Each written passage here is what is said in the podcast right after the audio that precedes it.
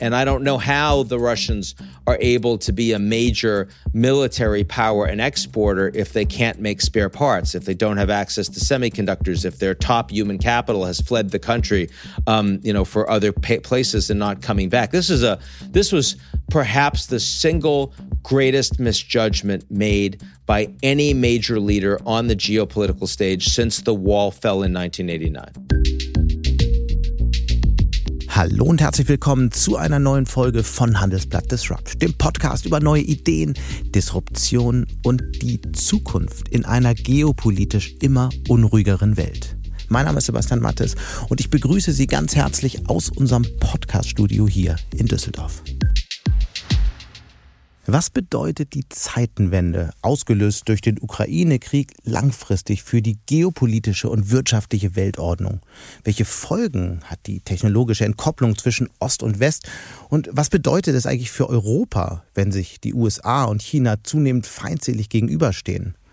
Das bespreche ich heute mit einem der weltbekanntesten politischen Analysten, dem Gründer der Eurasia Group, Ian Bremmer.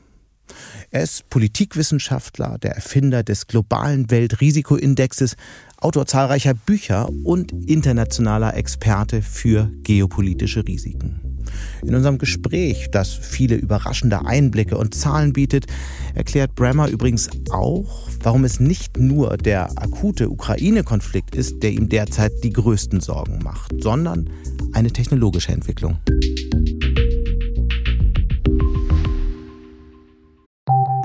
Nach einer kurzen Unterbrechung geht es gleich weiter. Bleiben Sie dran. Sie investieren in Aktien, es fehlt Ihnen aber eine klare Strategie. Ihr Depot ist ein Sammelsurium mehr oder weniger guter Ideen. Dann geht es Ihnen wie vielen. Lernen Sie in der Masterclass erfolgreich investieren, alles über kluge Börsenstrategien. Mit dem Rabattcode Investieren20 gibt es 20% Nachlass auf den Normalpreis. Infos unter handelsblatt.com slash erfolgreich investieren. Und damit zu meinem Gespräch mit Ian Brammer, den ich jetzt in seinem New Yorker Büro erreiche. Hi Ian, great to have you here. Sebastian, good to be with you. So, for many years, geopolitical developments haven't been as much in focus as today. So, maybe let's start with a more general view. What is the state of the world right now? And what will the world look like maybe in, let's say, 10 years from now? How will it be different from the last decade? Well, the state of the world right now is what I call a geopolitical recession. It's a it's a bust cycle uh, where the institutions and the architecture are no longer aligned with the underlying balance of power.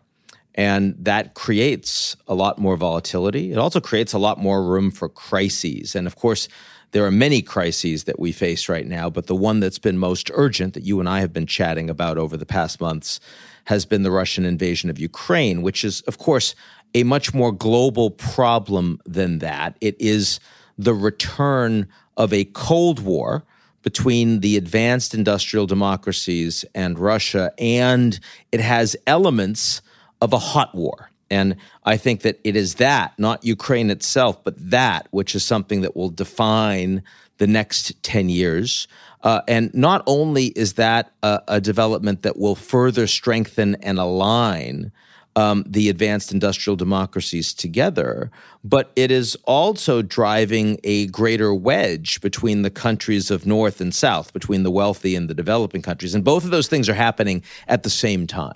I think this kind of recession you just mentioned is something pretty new. I guess it needs new kind of answers. We will definitely talk a little bit uh, more closely about it, but maybe to start with, uh, what what is the difference in um, answering to this kind of crisis you just mentioned? Well, economic recessions happen pretty frequently. The world is probably about to enter yet another one. Um, we know if they're large or small. We know how to define them, although President Biden is playing around with that right now. Um, that uh, you know we have fiscal and monetary tools to to effectively respond to a, an economic recession. Um, and by the way, that's true whether you're United States, you're Germany, or you're China. Right? The tools are basically the same. Uh, geopolitical recessions do not happen as often. The cycles are very long uh, because when you build institutions, they are aligned at that time with the powers that really have the most influence on the global stage. And the change in balance of power happens slowly and incrementally while the institutions are sticky. So this plays out over generations, not over years. Uh, and it takes a while to recognize that you're in a geopolitical recession when it hits. I mean, I first wrote about what I call a G0 world some 10 years ago in 2012. And at the time that I wrote that book, there were a lot of people that said, well, that's an interesting idea. It's a potential scenario, but well, that's, that's probably not where we're going to be. It took a decade for people around the world to recognize actually, yeah, it's non-polar. The Americans aren't acting as the world policeman. They're not the global architect of trade anymore. They're not even the cheerleader of global values. And by the way, nobody is capable of taking the place of the United States. I think that the election of Donald Trump helped make that more obvious, but it's so much deeper and more structural than one president of one country in the world. Ian, what could an answer be to that threat? Do we need new institutions, or do we have just to accept that the world will somehow decouple from now on? There is decoupling that's happening, but it is precisely the existence of these crises that have the seeds of the answers to them. And let's give you two quick examples of that. One, uh, Putin is not particularly different today than he was in 2014. The major difference is that he sensed much greater opportunity because of what happened in Afghanistan, because of Biden's perceived weakness, because Merkel was no longer there in Germany, because France was talking about strategic autonomy, going its own way, because China was willing to stand up with Putin on the global stage and say, You're my best friend without global limits. And that led Putin to not only take greater steps in Ukraine, but to miscalculate and to create precisely the kind of crisis that led the West to reform its institutions, led the Germans to say, no, we're going to spend 2% of our GDP on defense going forward. The Finns and the Swedes saying, actually, no, we're we're going to join NATO. The Japanese, the South Koreans, the Australians, New Zealanders saying, no, we're actually going to come to the Madrid summit because a European security challenge is an Asian security challenge too. These are precedents that are completely linked, and we have to we have to work together. So, I mean, frankly, despite president after president in the United States saying we need to do more and doing very little. Um, it was precisely Putin's decision to create a true global emergency, at least on the European continent and for NATO, that then had the seeds of a global response. By the way, I would argue that climate change playing out over a much longer period of time, you see this exact same sort of thing. I mean, you know, in 2014, Russia invaded Ukraine. No one did very much about it. 20 years ago, we all knew that climate was a growing problem, but it was a glowing problem for, you know, the Maldives and for polar bears and for trees. And so you had a bunch of activists that were talking about it, but it wasn't a global response until it started hitting California and Louisiana and Italy and Germany and Australia and everywhere coming soon to a theater near you. And suddenly there was only one side to be on on global climate. Denialism didn't work anymore. And you see trillions and trillions of dollars being spent and invested into renewable energy and into nuclear. And, and frankly, the Chinese doing so much that even Americans that don't care about climate change say, well, if we don't invest, we're going to be uh, we're going to be left behind, and China is going to be the post carbon energy superpower. So I do think, and this is the a big theme of the latest book that I've I've written called The Power of Crisis that I mean nobody wants to see these crises. I mean the the Ukrainians are suffering for the short-sightedness and the sins of of a lack of global leadership for decades now. And so too are the Maldivians and others that are experiencing sub-Saharan Africa experiencing unlivable climate conditions. I mean 1 billion Indians that can't work outside after 10 a.m. because it's it's too hot for them to do so. Uh, but the world is not allowing their tragedy to sit in vain. And, and I think that that's not necessarily optimism. It is hopefulness. It is a recognition that actually we can, as a planet, come together to respond. I was just about to to come to your book because you mentioned an interesting thing. You wrote uh, about the major three threats and um, focused on climate change, COVID nineteen, technological disruption, and you also said that a major crisis would, in the end, somehow unite the world in its efforts to uh, like tackle all those threats. Is this war in the Ukraine and everything that um, happened since then, is that this major crisis that is somehow uniting the West?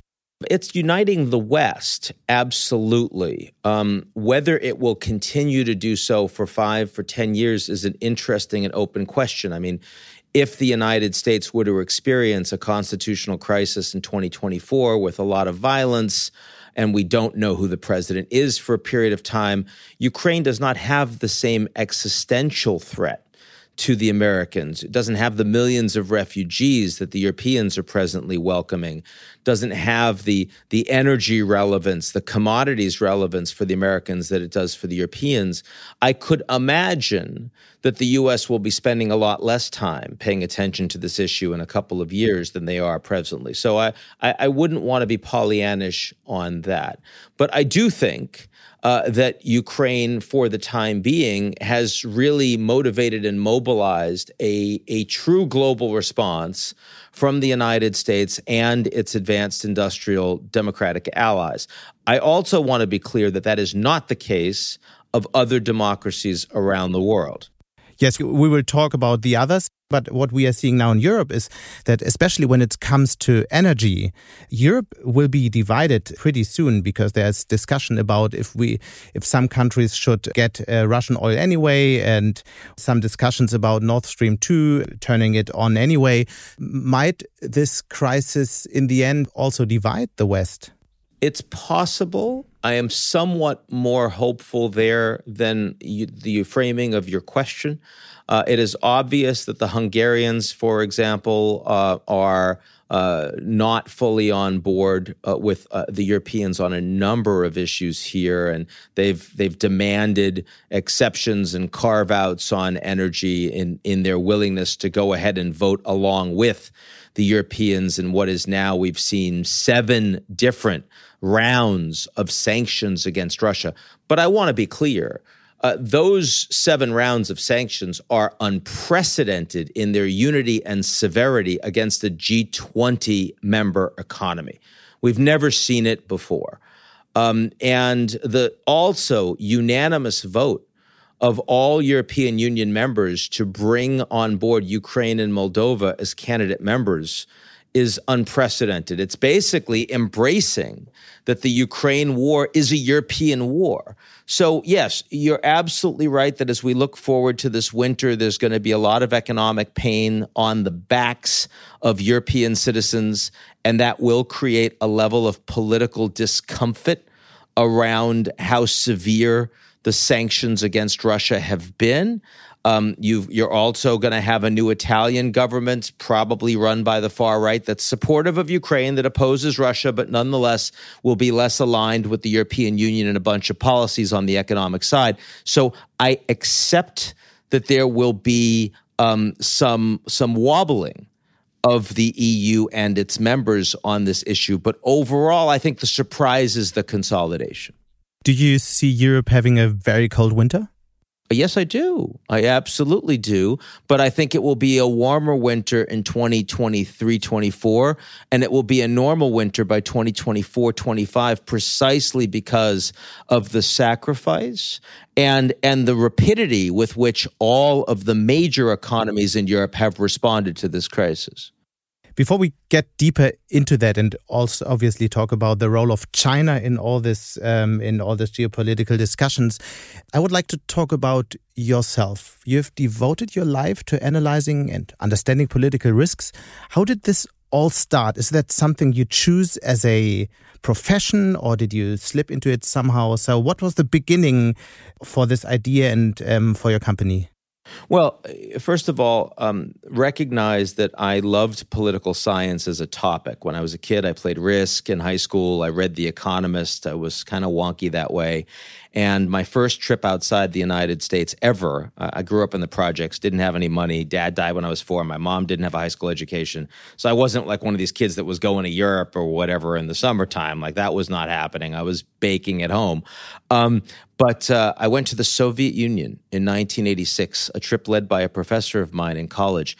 Gorbachev had just come in. I was blown away. I couldn't believe that something existed that was so radically other to everything in my personal experience. And furthermore, that it didn't seem to be understood as such by other Americans that I knew. So I, I really had the bug of trying to understand the world. And I majored in poli sci. Afterwards, I got a PhD because I was really young in college. I was 15. So, I mean, I wasn't really ready for, for a full time job. But when I finished my PhD, my intention was not to become an academic, it was to go get a job. And I, I will say I was a little surprised that you know the private sector didn't hire political scientists there wasn't really a field of applied political science the way there is behavioral economics yeah. right and so if it didn't exist uh, that kind of meant I was going to have to create it. And I mean, I, I, didn't mean that in a grandiose way. I just meant that I had to go out there and hustle and get some people to take me on board as clients. Um, you know, if they weren't going to hire me full time. And 25 years later, we've got 200 people and a global business, and there's a real industry, which is kind of exciting. Absolutely. And um, maybe not everybody has uh, really followed what your company is doing. So you have uh, some of the biggest companies of the world as customers. So what, what do you do for them? What is your service? Well, we try to help them understand uh, the world and specifically how the world is not necessarily completely aligned with their mission, with their mission and business. So, how does that work? Do you send them reports or do they ask you questions? Yes and yes, but I mean the more the the bigger of the relationships um, and the ones where we're really moving the needle for them are of course much more bespoke. They're very tailored. They're uh, a, a significant number of senior people in our organization getting to understand what those companies are about and specifically where the pressure points are between where they're heading as organizations and where the world is heading. And you know, there's they're not experts on the world; they're experts on their company. And so, as a consequence, if the world is changing quickly, the global order, global architecture, global institutions, global values, then frequently they're playing catch up.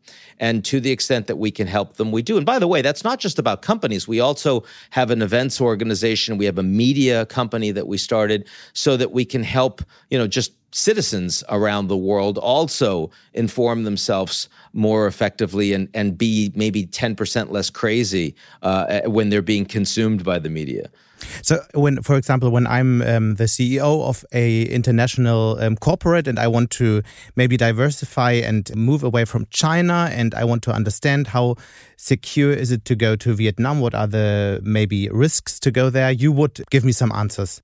We'd certainly try, but we'd also want to make sure that your decision to diversify China was based in a, a, a real assessment of where the world is and is going, as opposed to a knee jerk reaction to, I can't do any business in China going forward. Okay, you you think about how to explain what's happening in the world um, to your customers, to people all over the world. One question I found very interesting um, that um, somebody asked me a couple of weeks ago on a um, big event was how can we explain what's going on in the world now to our children? Do you have an answer for that as well? Well, I think that uh, the easiest way to answer that is to say that our children are actually much more global than they used to be. Um, 90% of people under 21 today are in developing countries and they're increasingly urban, they're increasingly educated, and they're increasingly connected. So young people actually are much more global and much less Western than they were uh, when you and I were growing up. And of course, my own experience of young people also was so much more narrow. It was the kids I was playing stickball with living in my block. Um, and today you're online and you're playing Fortnite on Twitch with kids from all over the world, or you're talking about BTS and their breakup. I mean, these are fundamentally global kids, and you know they actually look at a relatively small number of elites, mostly from the advanced industrial economies, who have made decisions for the planet that are not necessarily going to leave the world for the kids today in the kind of circumstance that they would want it to be, and they're angry about that they're cynical about it too. And so you need to break through. You need to, first of all, understand that. You need to listen to them right? I mean, it's not just a one way street. By the way, one thing that I was very respectful uh, about Chancellor Scholz for doing at the most recent G7 was when he reached out and invited the leaders of a number of those countries, like Senegal and Argentina, to join the G7. And he told Biden and the other attendees, we're not here to lecture them, we're here to listen. So let's really let them tell us what they think and how we're getting it wrong and we need to digest that we can't just immediately say oh we have all the answers because that's that's not the way they feel i think increasingly that's what we need to do with young people Will the young people live in a completely different world? I mean, when we were young, we could travel every almost everywhere. We could like start a company in many countries pretty easily. This will definitely change, right? Well, again, I, it wasn't easy for me to travel anywhere when I was a kid, um, and I didn't know anyone that started a company. So I would um, I would take some issue with that as someone that grew up in a very different class situation than perhaps you did. Um, but certainly from the 1970s when I grew up until say 2001 when this you know 1991 the Soviet Union collapses 2001 uh, when we had 9/11 I, I do think there was this age of of opportunity in the West, and there was also an age of globalization where a, a global middle class was developing and felt uh, like they had increasing opportunities going forward. It is not as clear, given climate change, um, given the rise of populism in democracies all over the world, given the unwind um, of uh, of of some aspects of decoupling from globalization, um, the West and Russia, the U.S. and China on the technology side, and of course grassroots populism all over the world, making market access more problematic. You put those things together, and you wouldn't expect the same levels of overall global growth that we've experienced over the past 50 years. Um, and there's, it's a different type of challenge in different places. In China, there's a big demographic challenge on top of that. In the United States, there's a big po- tribal political challenge on top of that. Um, but but certainly, the message that I would give to young people today is: on the one hand, the world is going to be a lot more challenging. On the other hand, the institutions are up for grabs. So it's not just a small number of elites running a few governments around the world that are creating the new institutions for the 21st century. It's corporations, it's banks, it's NGOs, it's people. It's much more diffuse. And that ultimately creates a sense of opportunity and a sense of hope in ways that for many decades ago, if they weren't on the right track, they might as well shut it down. What is the most important qualifications for young people when they want to succeed in this new world? Is that something you thought about? It is. I think there are three things that you need. Uh, one is you have to have content, you have to have substance. If you don't have some level of expertise in what you're passionate about, then no one's going to pay any attention to you. Uh, and you always have to. I mean, I'm not surprised, given who I am as a as a human being, that I would start with that. But I think it's critically important. And if you start believing your own story and stop paying attention to content, which requires in a deeply complex world continual engagement and study. It's not just 10,000 hours and you can stop. Um, then then you lose the ball game. That's number one. Number two, as you and I are seeing today, you have to be able to communicate effectively because if you have great content, but you can't tell anyone what that content is in a way that will resonate with them, in a way that will touch them, will engage them, and it needs to, that message needs to be adapted so that people of all different walks of life can understand and connect with it, then you're not going to be effective. And then third, and third is absolutely critically important, is you have to understand how the system works and how you can get to decision makers, gatekeepers, and stakeholders. I mean, you and I, for Christ's sake, met in Davos. That is not something that is available to the vast majority of people on the planet. And by the way, it wasn't available to me until I got myself um, an invite. Um, and, you know, that's hard. And figuring that out is almost impossible for a lot of incredibly talented people with great communication skills. And we need to be deeply sensitive to that reality, right? That it's not land of opportunity doesn't just happen. Uh, and and there is an accident of birth is extraordinarily important and for me makes me kind of a I'm a patriot but I'm not a nationalist because for me nationalism is the sense that somehow by virtue of the incredible good fortune you had to be born in a certain place at a certain time that that makes you and your country better and you as a human being more worthwhile than others around the world without that fortune and that is a, a whole load of bullshit um, that I have no interest in peddling. Let's come back for a second and talk about Russia and about Putin's intentions. What do you think Putin really wants in the end? And what could be a way out of this whole crisis? Uh, I unfortunately, um, I, I, it's very hard for me to see a way out of the crisis now, five months in, um, because under any circumstances, any plausible scenario, I believe that Putin will end up in a materially worse economic, political, and geostrategic position than he would have been in had he not decided to invade Ukraine on February 24th.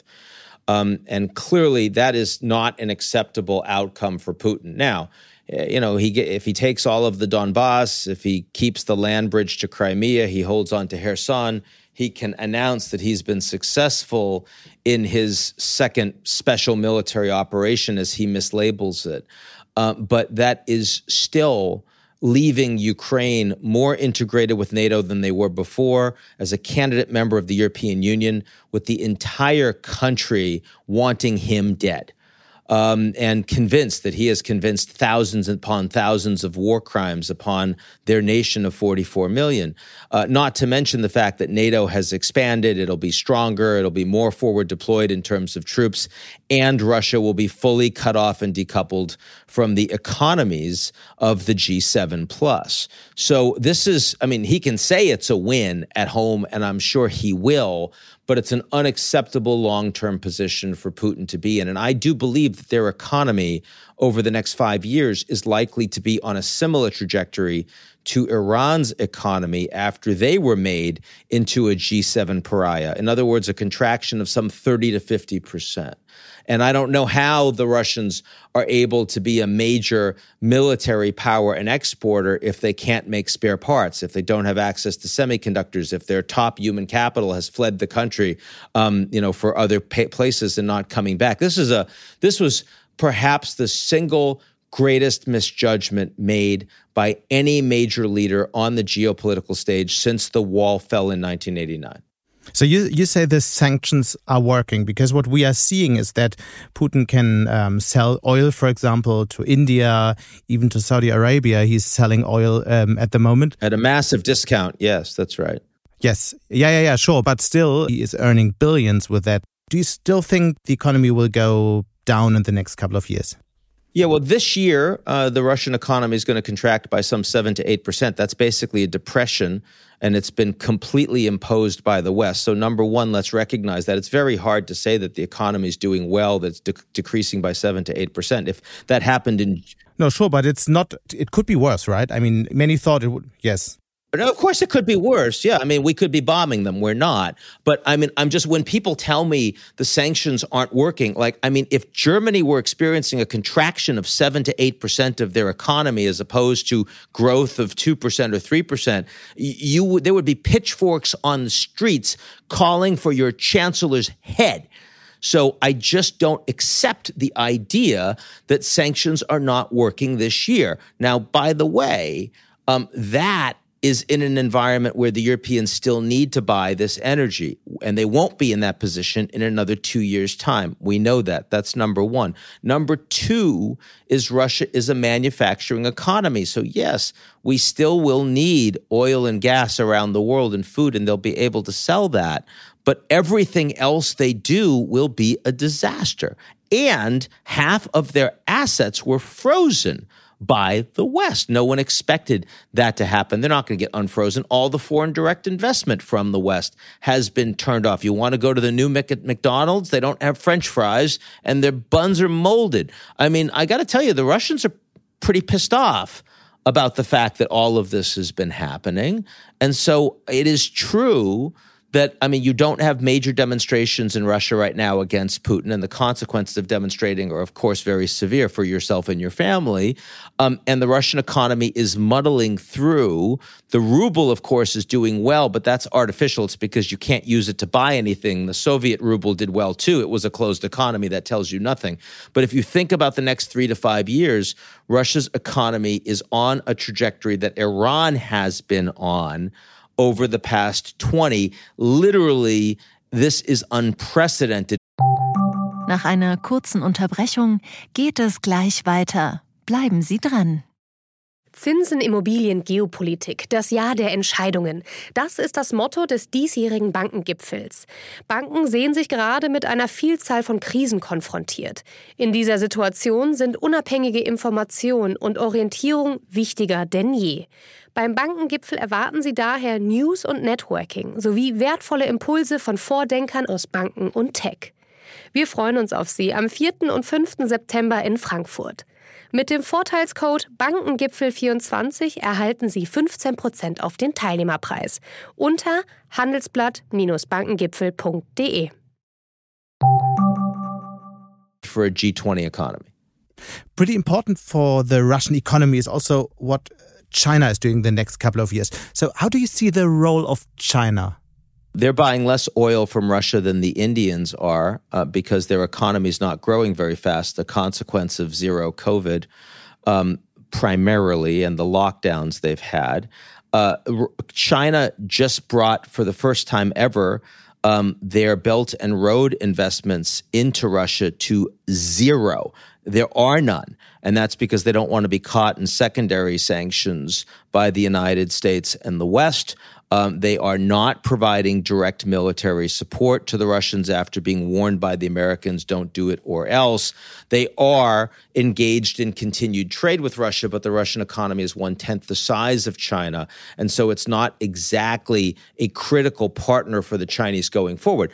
I fully believe that developing countries around the world will keep doing business with Russia, and China will as well in that bucket. But that's very different from saying that China is somehow the Russian savior. Mm. But still, Russia is hoping to get high tech from China. And will, will China be this partner in the next couple of years for Russia? I think that Russia's technology systems will be increasingly lined with those of China. I think if, if Russia's going to roll out 5G effectively, it'll be with Chinese systems. I think a lot of their internet will have to be integrated with China, and that also probably means data surveillance, which is problematic for Russia long term.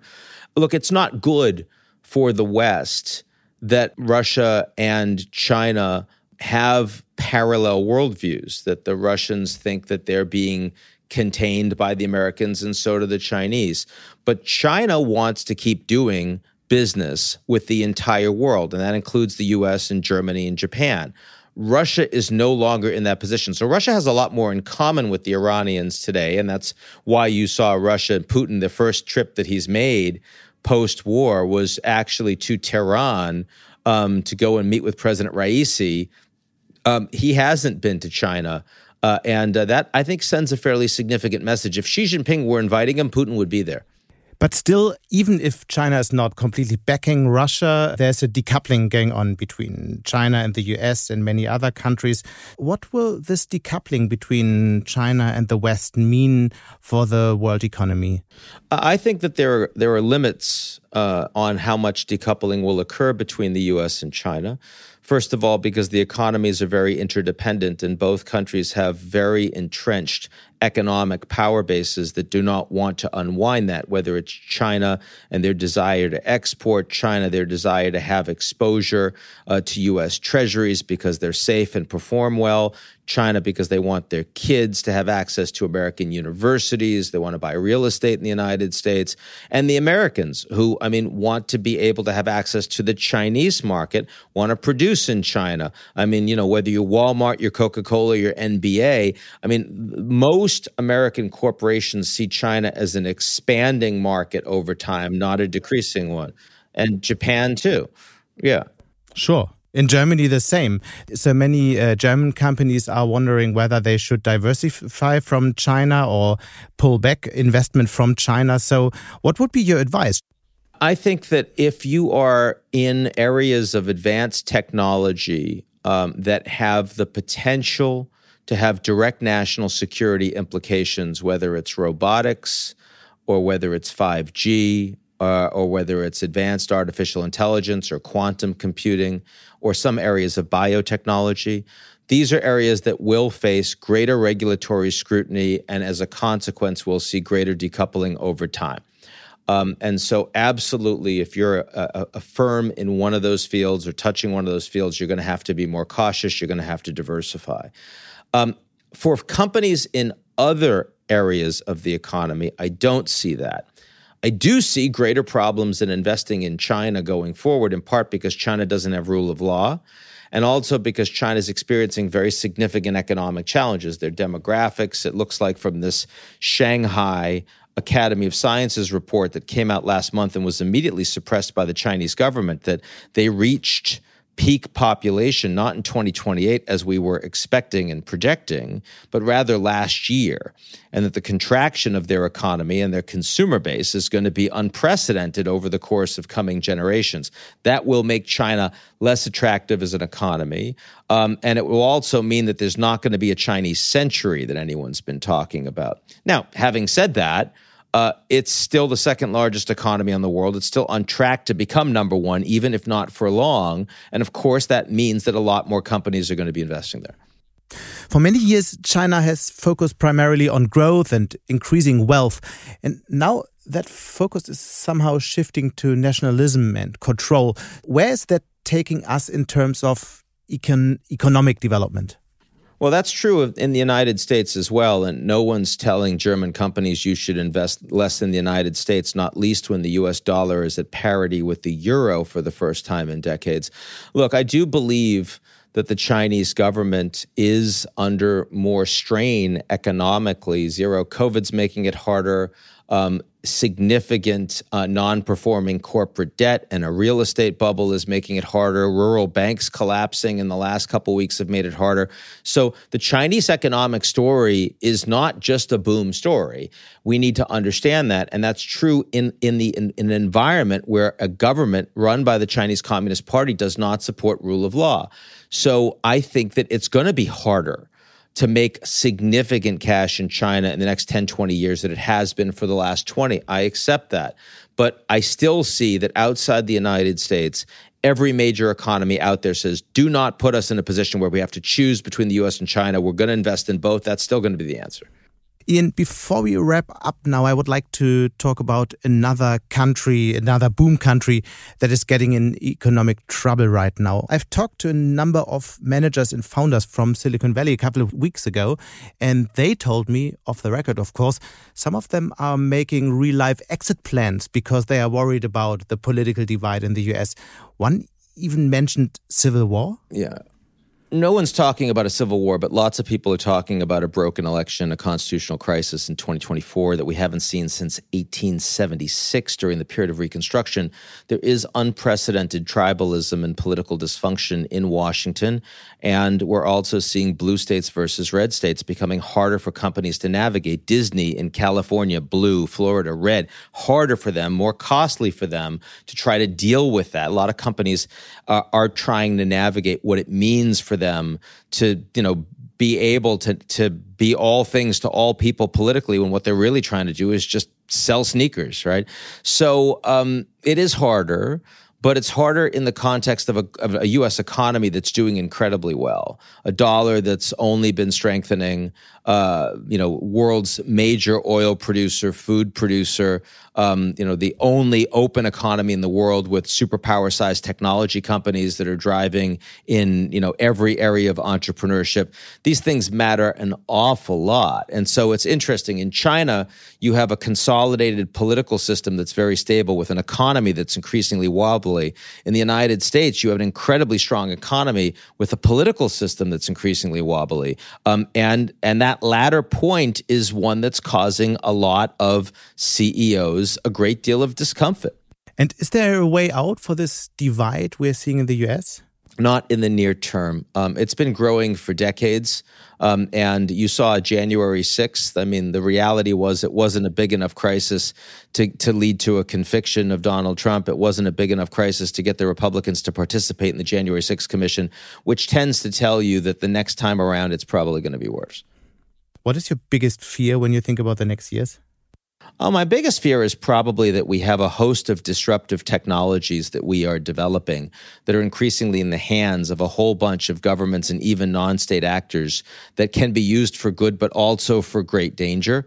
Um, and that we are not yet in any way working together to try to limit the proliferation of those technologies. For example, what kind of technology? The way the Americans and the Soviets did during the Cold War. What kind of technologies? Well, lethal autonomous drones, quantum computing and encryption, um, artificial intelligence that is undifferentiated from human beings online. Uh, I mean, just so uh, offensive cyber weaponry. I mean, we just have a whole bunch of new technologies that are are potentially existential in their manifestation globally, and we aren't yet doing anything to try to limit the potential downside. Mm. And why are you still um, optimistic or positive, as you've said in the beginning?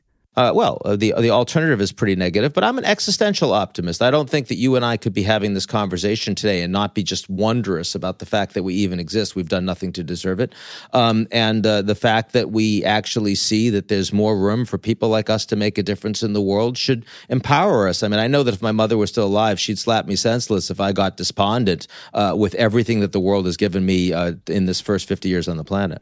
Thank you so much, Ian. So we have to talk about all these uh, threats um, next time. Thank you so much for your time and sure. see you soon. Sounds good, man. Und damit sind wir auch schon wieder am Ende von Handelsblatt Disrupt. Wie immer freue ich mich über Kommentare in der Handelsblatt Disrupt LinkedIn-Gruppe oder senden Sie mir gerne eine Mail. Die Details finden Sie wie immer in den Show Notes. Danke an dieser Stelle auch für die Unterstützung von Marcel Joschko und Regina Körner und Migo Fecke von professionalpodcast.com, dem Dienstleister für Strategieberatung und Podcastproduktion. Wenn Sie grundsätzlich immer auf dem Laufenden sein wollen, dann testen Sie doch gern das Handelsblatt in unserem Sommerspezialangebot. Damit lesen Sie jetzt alle aktuellen Artikel und Recherchen im Archiv für sechs Wochen im Vorteilsabo. Schauen Sie doch einfach mal nach unter handelsblatt.com slash sommerspecial. Die Details dazu finden Sie auch in den Show Notes. Wir hören uns dann nächste Woche Freitag wieder. Bis dahin wünsche ich Ihnen interessante digitale, aber natürlich auch analoge Zeiten. Ihr Sebastian Mattes.